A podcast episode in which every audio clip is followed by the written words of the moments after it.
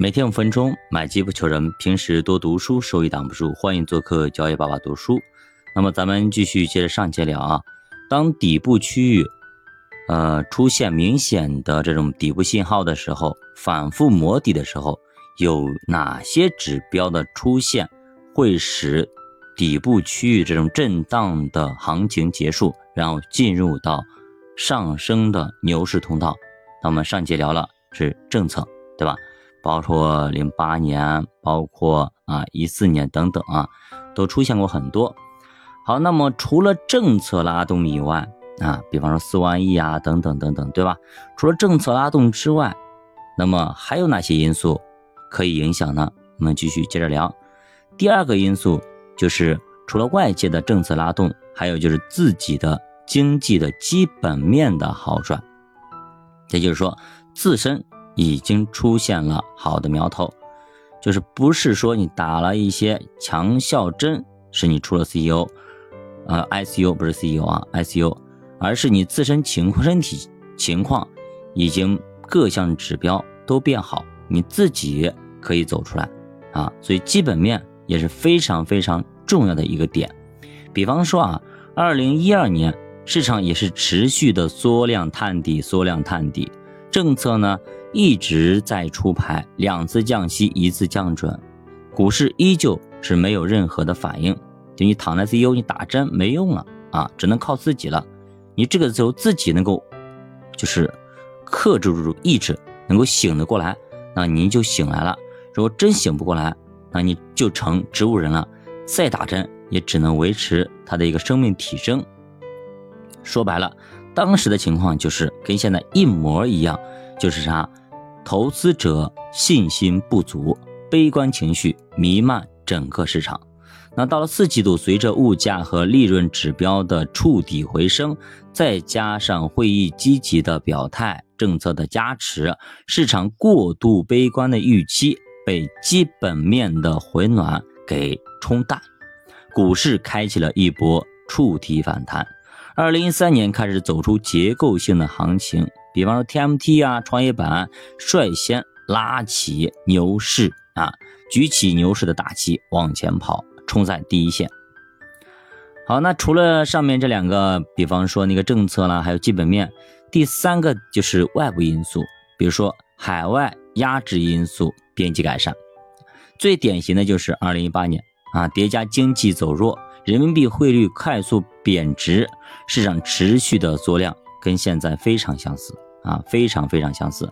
到了年末，A 股进入地量地价，随着年底中美关系的缓和，暂停加征关税，成为这轮牛市转折的契机。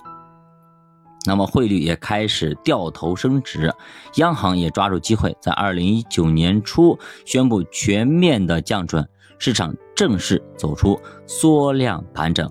开启一波强力反弹，那不知道这一次中美关系何时能缓和，美债和美元何时能够让让步啊？不然的话，人民币继续走弱，那么 A 股很难抬头。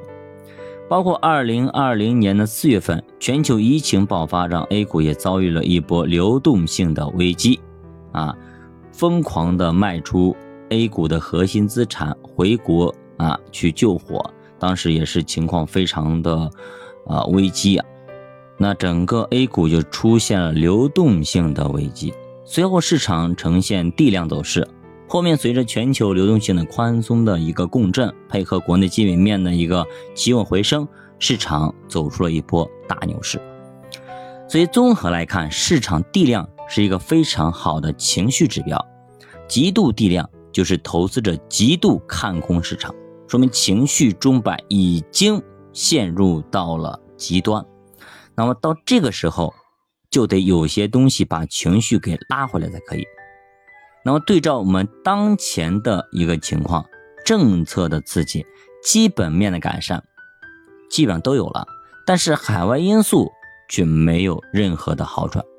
所以现在大家的目光都盯在北向资金上面。历史上北向和行情的关联其实并没有那么大，它长期是流入的，但是最近由于投资者关注度极高，所以确实影响行情。就好比一个人生病的时候，他不会去想那些好的地方，你所关心的就是我哪里比较疼，我很疼，我很痛苦。目前就是这样子，大家注意力全部都集中在痛苦，都集中在海外因素这一块。现在除了等待，其实也没有太好的办法，政策只能起到辅助的效果，尽量让海外因素冲击减弱一点。比如说，你拖着人民币。防止它贬值太快，也拖着股市，防止它暴跌。然后呢，再等待一个好的时机。那未来政策肯定还会持续的发力，经济也会持续的改善。特别是平准基金这样的消息，可能会极大的恢复投资者的信心。另外呢，海外因素也会逐渐的淡化。首先，第一点就是美元美债弱下来，担忧的因素就会消失。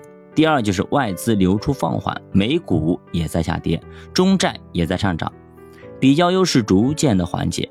第三就是国内重大的变化吸引投资者关注，短暂忘记海外的因素，这些都需要时间去消化。